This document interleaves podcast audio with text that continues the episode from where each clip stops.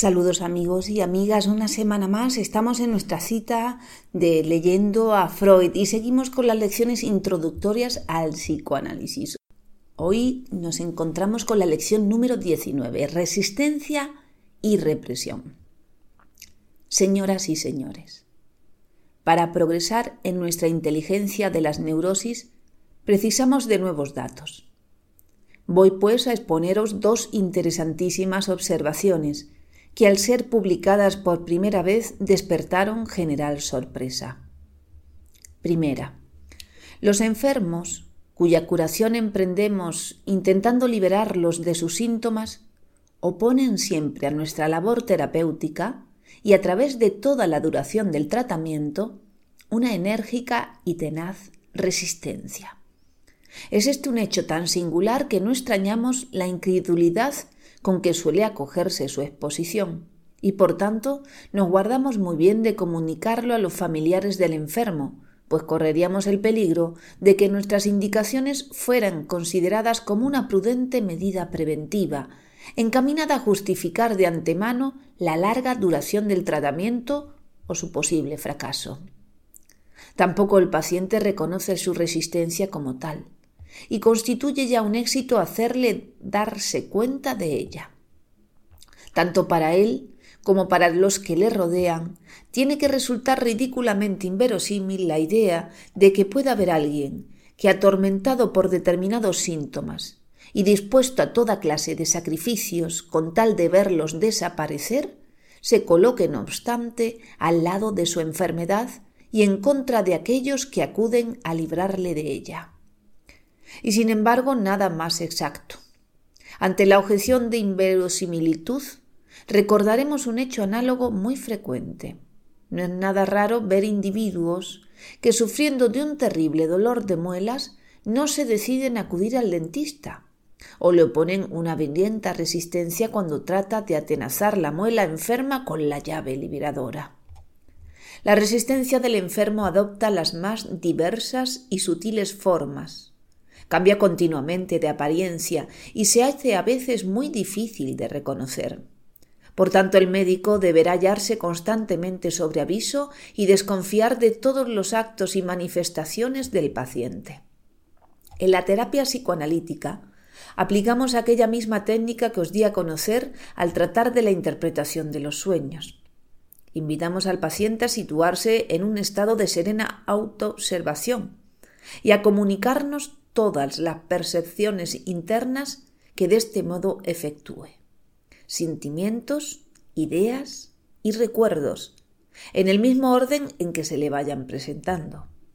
Le rogaremos además expresamente que no ceda a ningún motivo que pudiera dictarle una selección o una exclusión de determinadas percepciones, aunque las mismas le parezcan desagradables o indiscretas, o poco importantes, o demasiado absurdas para ser comunicadas. Por último, le advertiremos que no deberá pasar en ningún momento de la superficie de su conciencia, haciendo caso omiso de toda crítica que en él se eleve contra los resultados de su autoobservación. Y le aseguraremos que el éxito, y sobre todo la duración del tratamiento, dependen de la fidelidad con la que se conforme y adapte a esta regla fundamental del análisis. Por la aplicación de esta técnica a la interpretación de los sueños, sabemos ya que precisamente aquellas ideas y recuerdos que más dudas y objeciones despiertan en el sujeto son las que encierran, por lo general, los materiales más susceptibles de ayudarnos a descubrir lo inconsciente. El primer resultado que obtenemos al formular esta regla fundamental de nuestra técnica es el de despertar contra ella la resistencia del enfermo, el cual intentará sustraerse a sus mandamientos por todos los medios posibles. Tan pronto afirmará que no se le ocurre nada que comunicarnos, como alegará una imposibilidad de orientarse en el cúmulo de ideas que surgen en su imaginación. Comprobaremos después, con desagrado, que a pesar de nuestras advertencias, cede a aquellas objeciones críticas contra las que hubimos de prevenirle, delatándose por las prolongadas pausas que intercalan sus manifestaciones, y acabando por confesar que le es imposible comunicarnos lo que se le ocurre, por tratarse de cosas demasiado íntimas o concernientes a una tercera persona, a la que no sería correcto poner en evidencia. Otras veces arguirá que se trata de algo tan insignificante, estúpido y absurdo que no puede creer tenga la menor relación con nuestros propósitos terapéuticos.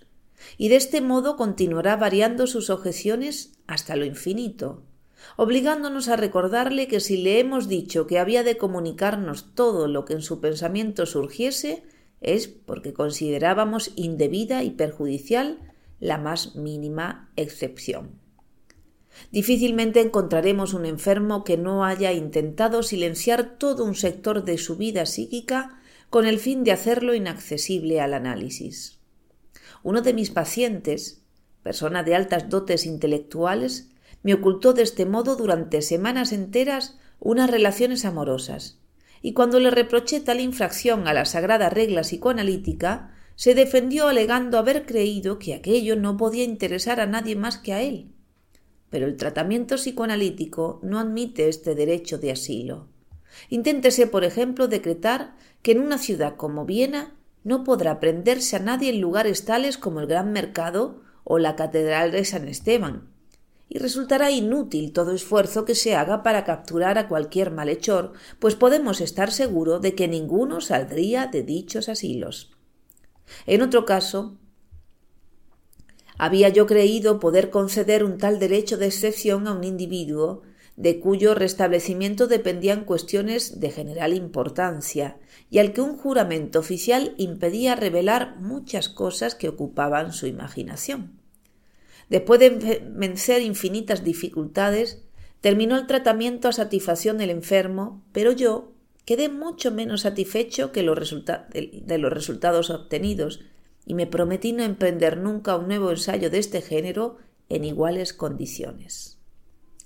Los neuróticos obsesivos llegan a hacer casi inapreciable, inaplicable esta regla técnica, exagerando sus escrúpulos de conciencia y sus vacilaciones. Y los enfermos de histeria de angustia consiguen incluso reducirla al, al absurdo, no confesando sino ideas, sentimientos y recuerdos cuya falta de relación con lo buscado desorienta totalmente nuestra labor. Pero no entran mis intenciones exponeros el detalle todas estas dificultades técnicas. Bastenos saber que cuando por fin conseguimos, a fuerza de energía y perseverancia, imponer al enfermo una cierta obediencia a nuestra regla fundamental, la resistencia vencida por este lado se transporta en el acto a otro terreno distinto, produciéndose una resistencia intelectual que combate con ayuda de los más diversos argumentos, y se apodera de las dificultades e inverosimilitudes que el pensamiento normal, pero mal informado, descubre en las teorías analíticas. Escuchamos entonces de boca del enfermo todas las críticas y objeciones que en la literatura científica constan contra nosotros y que a su vez nos eran ya familiares antes de su publicación, por haberlas oído exponer a pacientes anteriores. Como veis, se trata de una verdadera tempestad en un vaso de agua. Pero el enfermo consiente en oírnos y se presta a que le instruyamos, refutando sus objeciones e indicándole los trabajos de que puede extraer una completa información. Se haya dispuesto a hacerse partidario de nuestras teorías, pero a condición de que el análisis no intervenga en su caso para nada singular actitud que habremos de rechazar como una manifestación de la resistencia, encaminada a desviarnos de nuestra labor terapéutica. En los neuróticos obsesivos, la resistencia se sirve de una táctica especial. El enfermo no pone obstáculo ninguno a nuestra labor analítica, haciéndonos creer que vamos obteniendo un rápido esclarecimiento de su caso patológico, pero al cabo de algún tiempo nos damos cuenta de que a dicho esclarecimiento no corresponde como debiera una marcada atenuación de los síntomas. Y descubrimos que la resistencia se ha refugiado en el estado de duda característico de la neurosis obsesiva, y la burla, atrincherada en esta oculta posición, a todos nuestros ataques. El enfermo piensa aproximadamente lo que sigue. Todo esto es muy interesante y merece ser seguido con la mayor atención, Si fuera verdad, cambiaría seguramente el curso de mi enfermedad, pero no creo que lo sea, y mientras no me convenza para nada, puede influir en ella. Esta situación dura a veces largo tiempo, hasta que nos es posible atacar la resistencia en su refugio mismo e iniciar de este modo la lucha decisiva. Las resistencias intelectuales no son las peores y logramos siempre vencerlas. Pero permaneciendo dentro del cuadro del análisis, haya el paciente medio de suscitar resistencias contra las que la lucha resulta extraordinariamente difícil. En lugar de recordar, repite aquellos sentimientos y actitudes de su vida pretérita, que por medio de la transferencia pueden ser utilizados como procedimientos de resistencia contra el médico y el tratamiento. Los enfermos de sexo masculino reproducen generalmente en estos casos los sentimientos que abrigaron hacia su propio padre, pero sustituyendo a éste la persona del médico, y convierten así en resistencia determinados caracteres de la relación filial o resultante de ella, tales como el deseo de independencia, el amor propio que impulsa al hijo a igualar o sobrepasar a su padre, y la repugnancia a echar sobre sí, una vez más en la vida, el peso del agradecimiento. Por momentos experimentamos la impresión de que el propósito de confundir al psicoanalista, hacerle sentir su impotencia y triunfar sobre él, supera en el enfermo la intención mejor y más lógica de ver curada su enfermedad. Las mujeres muestran a su vez una gran maestría para utilizar como procedimiento de resistencia la transferencia sobre el psicoanalista de sentimientos cariñosos de acentuado carácter erótico. Cuando esta tendencia llega a alcanzar una cierta intensidad, pierde la paciente todo interés por el tratamiento y olvida todas las obligaciones a que prometió someterse en sus comienzos. Por otro lado, los celos, que no dejan nunca de presentarse, y la decepción que causa a la paciente la cortés frialdad que el psicoanalista opone a sus sentimientos, no pueden sino contribuir a perturbar las serenas relaciones personales que deben existir entre el psicoanalista y el paciente, y a eliminar de este modo uno de los más poderosos factores del análisis. Sin embargo, no debemos condenar irrevocablemente la resistencia de este género pues a pesar de todo contienen siempre importantísimos datos de la vida pasada del enfermo y nos lo revelan además de una forma tan convincente que constituyen uno de los mejores elementos auxiliares del análisis, siempre que por medio de una acertada técnica se la sepa orientar favorablemente. Pero de todos modos se observa que estos elementos comienzan siempre por ponerse al servicio de la resistencia, y no exteriorizan sino una fachada hostil al tratamiento. Puede también decirse que se trata de caracteres o cualidades peculiares al yo del paciente, que han sido movilizados para combatir aquellas modificaciones que el tratamiento aspira a conseguir. Estudiando estos caracteres, nos damos cuenta de que se han formado en relación con las condiciones de las neurosis, y por reacción contra sus exigencias. Podemos, pues, considerarlos como latentes, en sentido de que no se hubieran jamás presentado o no se hubieran presentado con la misma intensidad fuera de la neurosis. Pero no creáis que la aparición de estas resistencias pueda amenazar la eficacia del tratamiento analítico, pues no constituye nada imprevisto para el analista. Por el contrario, contamos con ellas y únicamente nos desagradan cuando no logramos provocarlas con una precisión suficiente y hacerlas inteligibles al paciente. Finalmente llegamos a darnos cuenta de que la supresión de estas resistencias constituye la más importante función del análisis y al mismo tiempo la única parte de nuestra labor, que si logramos llevarla a buen puerto, podrá darnos la certidumbre de haber prestado al enfermo un verdadero servicio. A todo esto habréis de añadir que el paciente aprovecha cualquier ocasión de relajar su esfuerzo, utilizando con este fin los accidentes que puedan sobrevenir durante el tratamiento, los sucesos exteriores susceptibles de distraer su atención, las opiniones adversas al análisis formuladas por alguna persona de su intimidad, una enfermedad orgánica accidental o surgida a título de complicación de la neurosis y, en último término, incluso la misma mejoría de su estado. Añadid todo esto y tendréis un cuadro, si no completo, muy aproximado de las formas y medios de resistencia con los que nos vemos obligados a luchar durante todo el análisis. Me he detenido a exponeros tan al detalle esta parte de nuestras investigaciones por ser precisamente el conocimiento de la resistencia opuesta por el enfermo a la supresión de sus síntomas, lo que ha servido de base a nuestra concepción dinámica de las neurosis. Breuer y yo comenzamos por practicar la psicoterapia por medio del hipnotismo. La primera enferma de Breuer no fue tratada sino en estado de sugestión hipnótica, y yo continué después aplicando este procedimiento a mis enfermos. Con la ayuda del hipnotismo resulta el tratamiento analítico mucho más breve, fácil y agradable que actualmente. Pero sus resultados eran inseguros y nada duraderos, razón por la cual me decidí a prescindir de él en absoluto.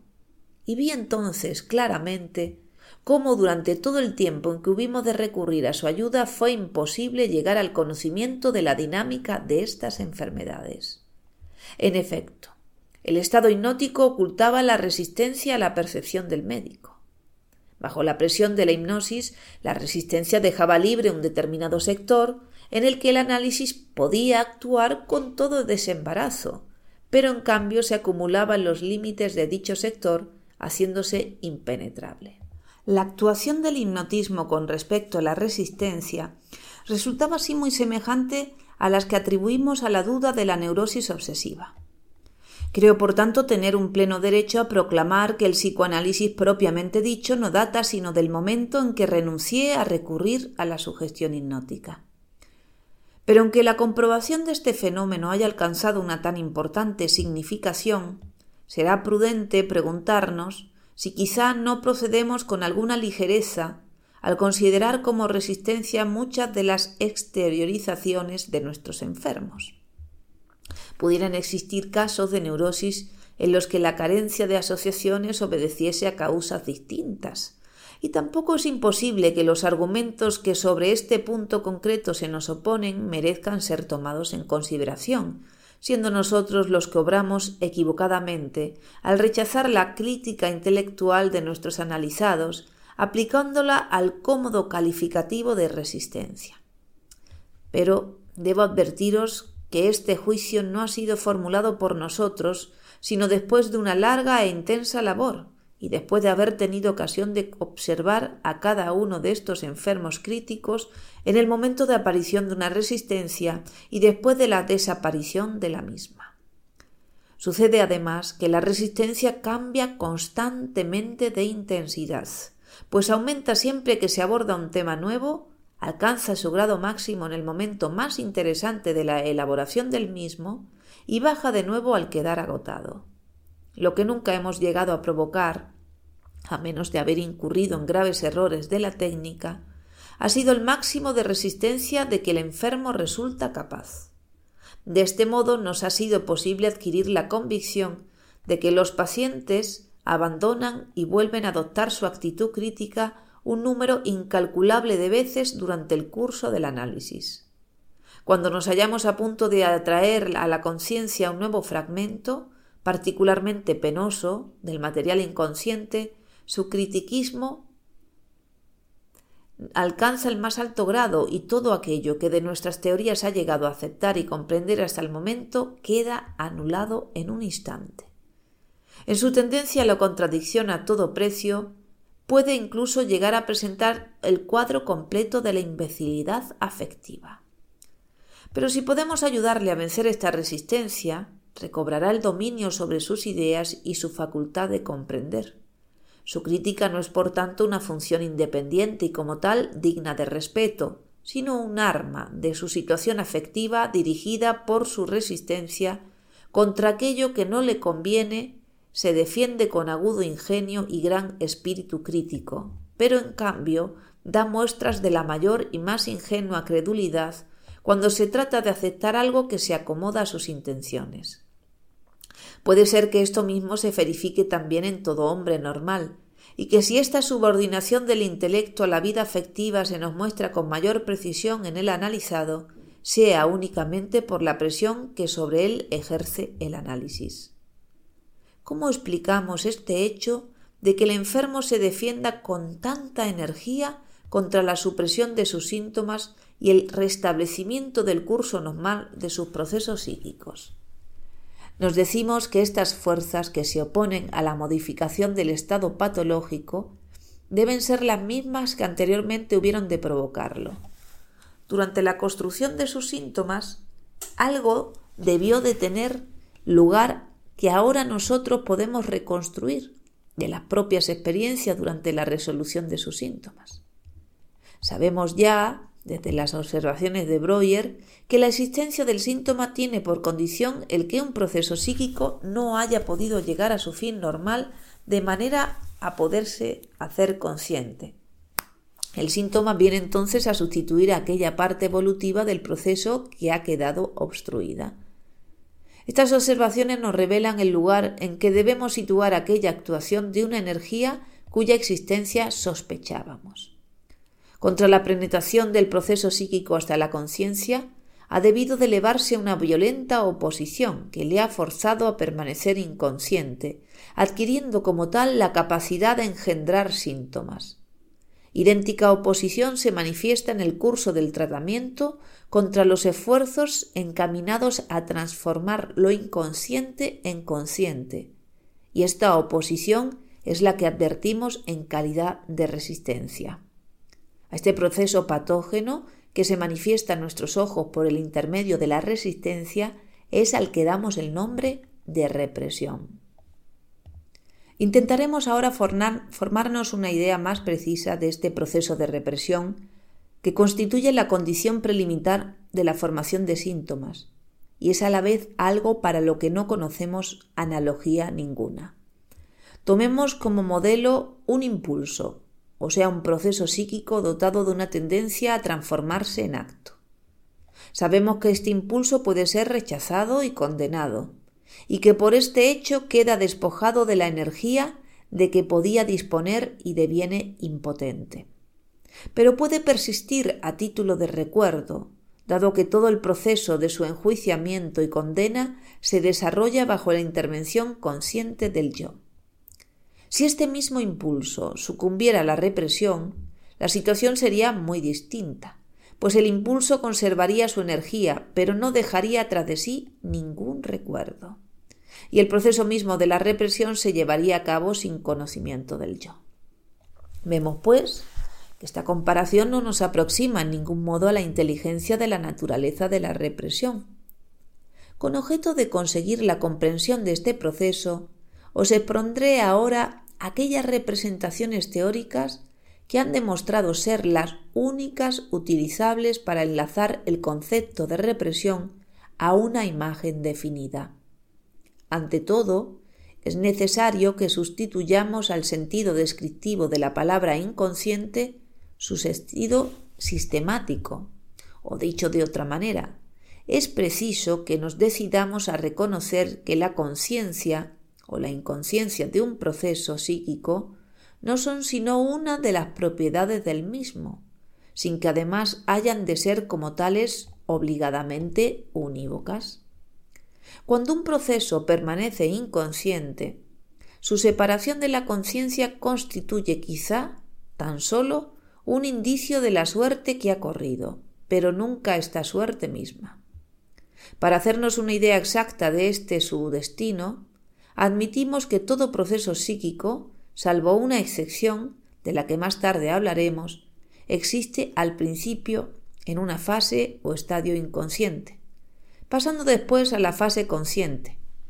Del mismo modo que una imagen fotográfica comienza por ser negativa y no llega a constituir la imagen verdadera sino después de haber pasado a la fase positiva.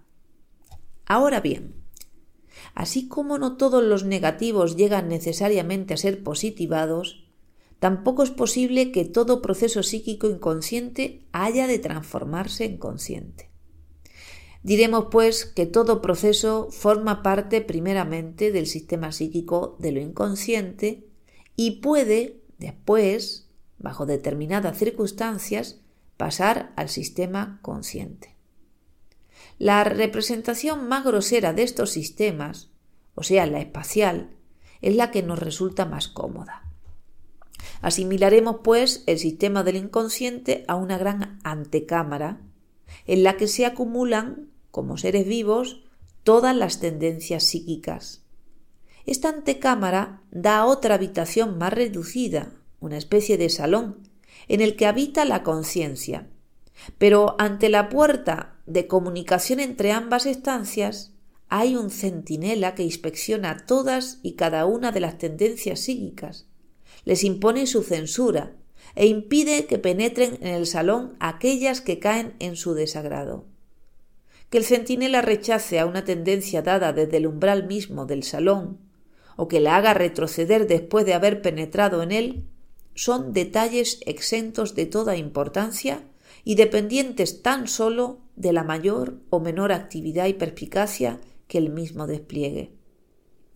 La imagen tiene para nosotros la ventaja de permitirnos desarrollar nuestra nomenclatura técnica. Las tendencias que se encuentran en la antecámara reservada a lo inconsciente escapan a la vista de la conciencia recluida en la habitación vecina y, por tanto, tienen en un principio que permanecer inconscientes. Cuando después de haber penetrado hasta el umbral son rechazadas por el vigilante, es que son incapaces de devenir conscientes, y entonces las calificamos de reprimidas. Pero tampoco aquellas otras a las que el vigilante ha permitido franquear el umbral se han hecho por ello conscientes necesariamente, pues esto no podrá suceder más que en los casos en que hayan conseguido atraer sobre sí la mirada de la conciencia. Llamaremos pues a esta segunda habitación sistema de lo preconsciente. De este modo conserva la percatación su sentido puramente descriptivo. La esencia de la represión consiste en el obstáculo infranqueable que el centinela opone al paso de una tendencia dada de lo inconsciente a lo preconsciente, y este mismo centinela es el que se nos muestra en forma de resistencia cuando intentamos poner fin a la represión por medio del análisis. Me diréis, sin duda, que estas representaciones son tan groseras como fantásticas y nada propias de una exposición científica. Convengo en que efectivamente adolecen del primero de los defectos señalados, y añadiré que no las creo además completamente exactas. Así pues, tengo ya preparado algo que la sustituya con una con ventaja, aunque no pueda garantizaros que no siga pareciéndonos fantásticos. Entre tanto, habréis de concederme que estas representaciones auxiliares, de las que tenemos un ejemplo en el muñeco de Ampre, nadando en el circuito eléctrico, no son ni mucho menos despreciables, en tanto en cuanto constituyen un medio auxiliar para la comprensión de determinadas observaciones.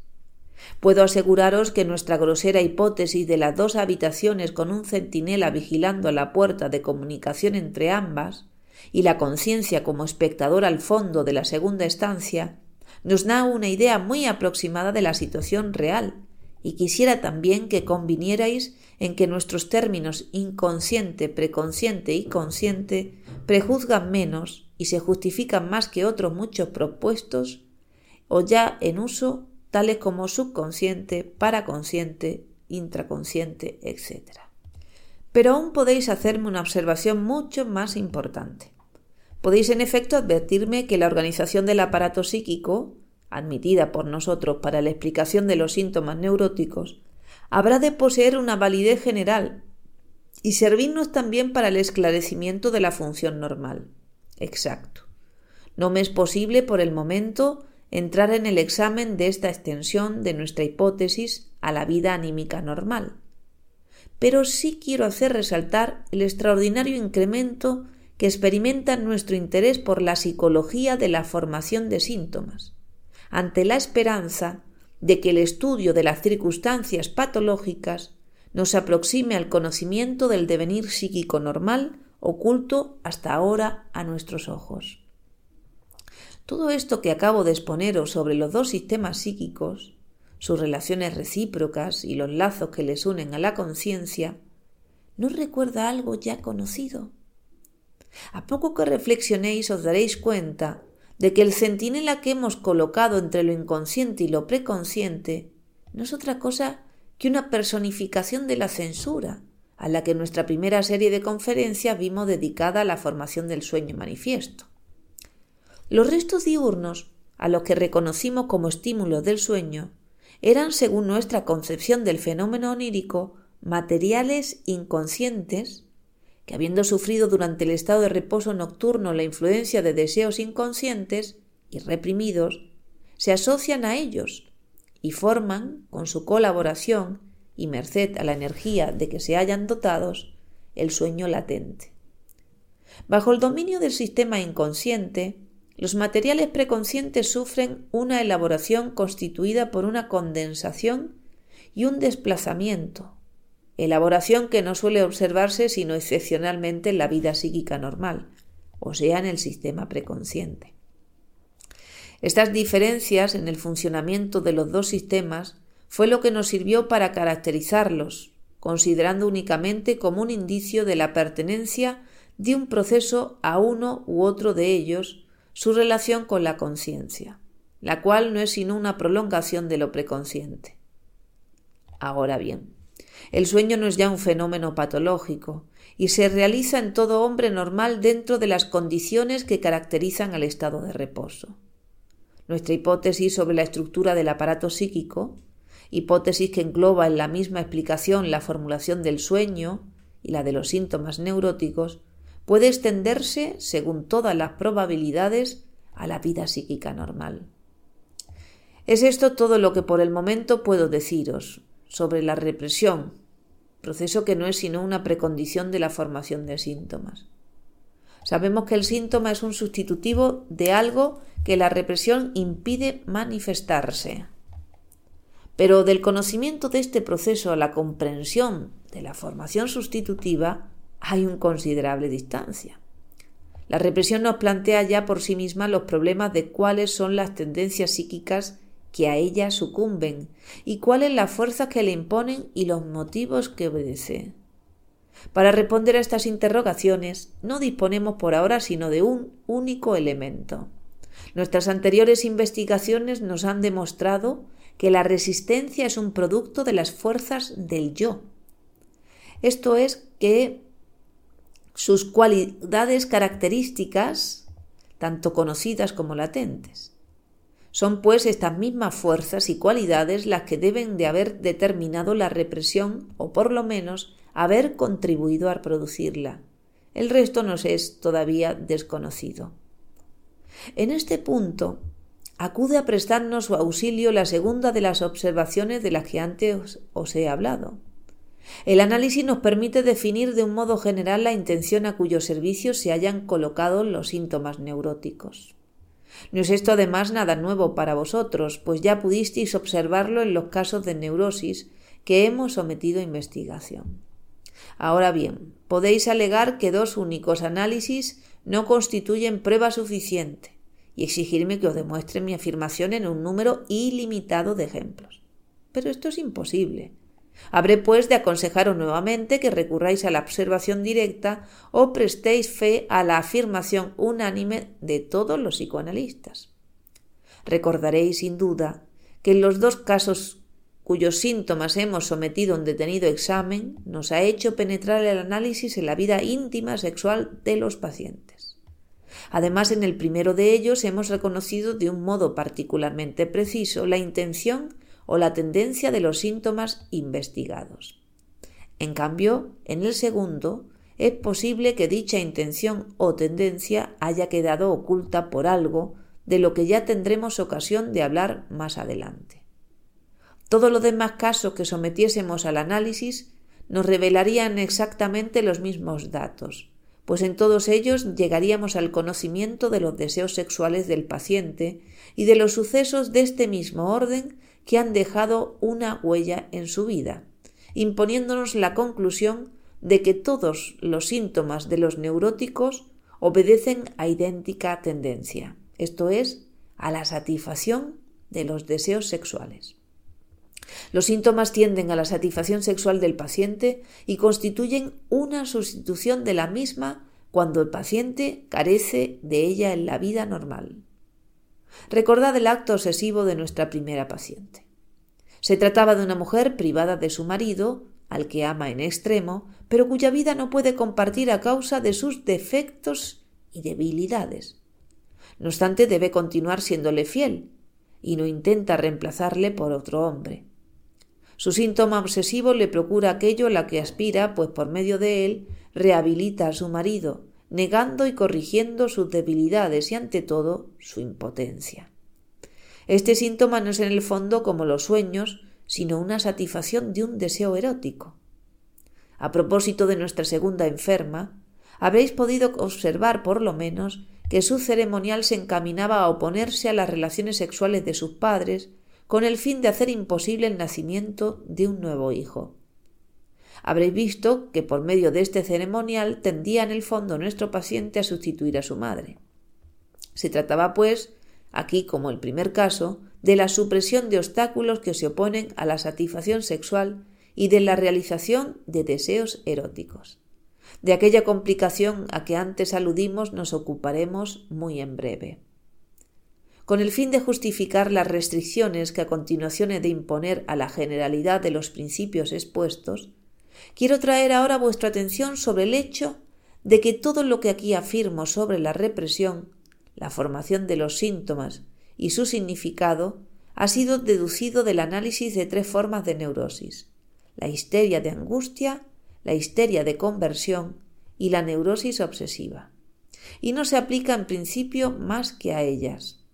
Estas tres afecciones, que acostumbramos reunir en un mismo grupo bajo el nombre genérico de neurosis de transferencia, circunscriben igualmente el dominio en que puede ejercerse la terapia psicoanalítica.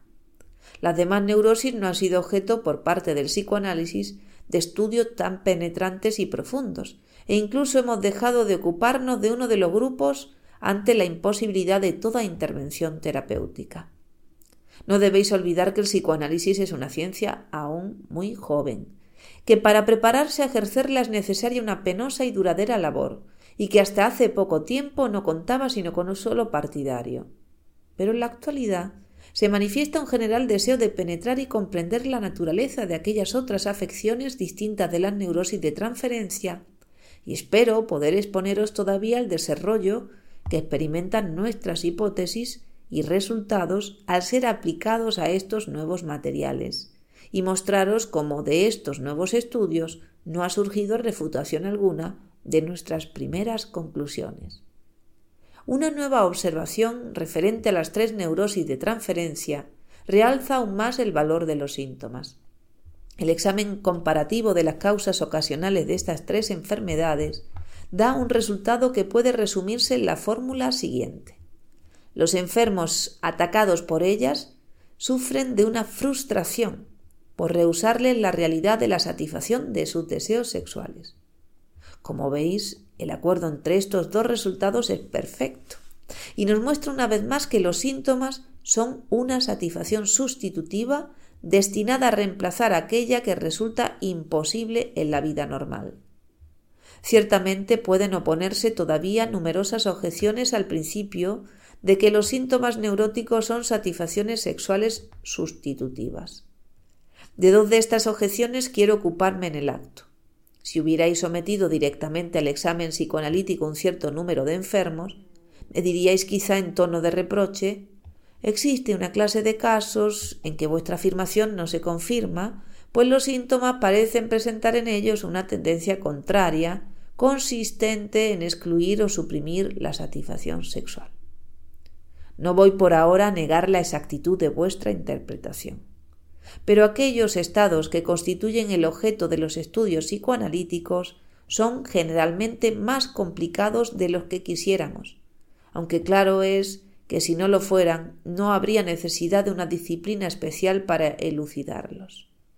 Ciertos fragmentos del ceremonial de nuestra segunda enferma muestran este carácter ascético y hostil a la satisfacción sexual, por ejemplo, cuando aleja de su habitación toda clase de relojes, acto mágico con el que imagina evitarse las elecciones nocturnas, o cuando quiere impedir la caída y rotura de floreros y jarrones, esperando con este acto preservar su virginidad.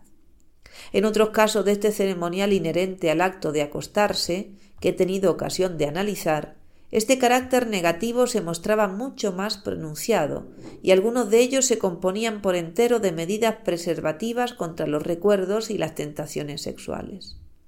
Pero el psicoanálisis nos ha mostrado más de una vez que las antítesis no equivalen siempre a una contradicción.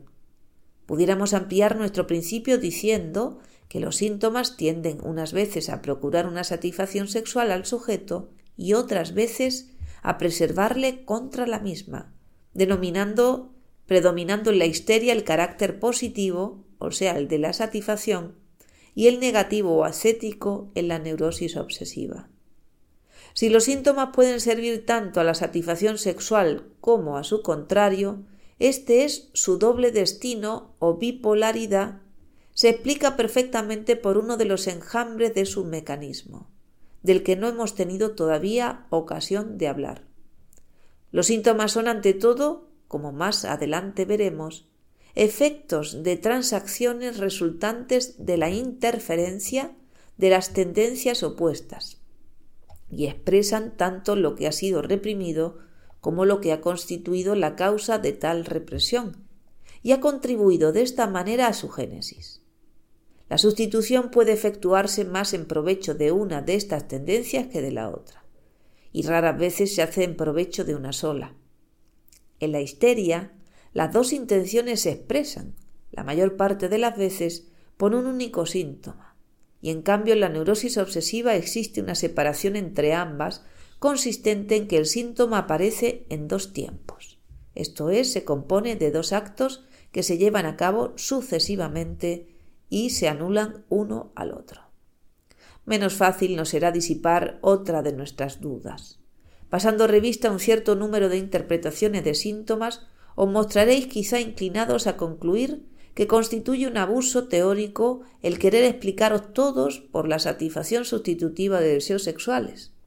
Y haréis resaltar que estos síntomas no ofrecen a la satisfacción ningún elemento real, limitándose la mayor parte de las veces a reanimar una sensación o a representar una imagen fantástica perteneciente a un complejo sexual. Hallaréis además que la pretendida satisfacción sexual presenta con gran frecuencia un carácter pueril e indigno. Se aproxima a un acto masturbatorio o recuerda aquellas sucias prácticas que prohibimos ya a los niños. Pero sobre todo manifestaréis vuestro asombro ante el hecho de considerar como una satisfacción sexual algo que no debía ser descrito, sino como una satisfacción de deseos crueles o repugnantes y a veces contra la naturaleza. Sobre estos últimos puntos no nos será posible ponernos de acuerdo mientras no hayamos sometido a un profundo examen la vida sexual del hombre y no hayamos definido qué es lo que podemos permitirnos considerar como sexual sin riesgo de equivocarnos. Hasta aquí la lección número 19 de las lecciones introductorias al psicoanálisis. Seguimos la próxima semana con la lección número 20, la vida sexual humana. Súper interesante esta lectura de este texto de Freud. Deja tus comentarios en el vídeo o en el audio y por supuesto comparte en tus redes sociales porque si somos más podemos ser mejores. Nos vemos la próxima semana. Un fuerte abrazo.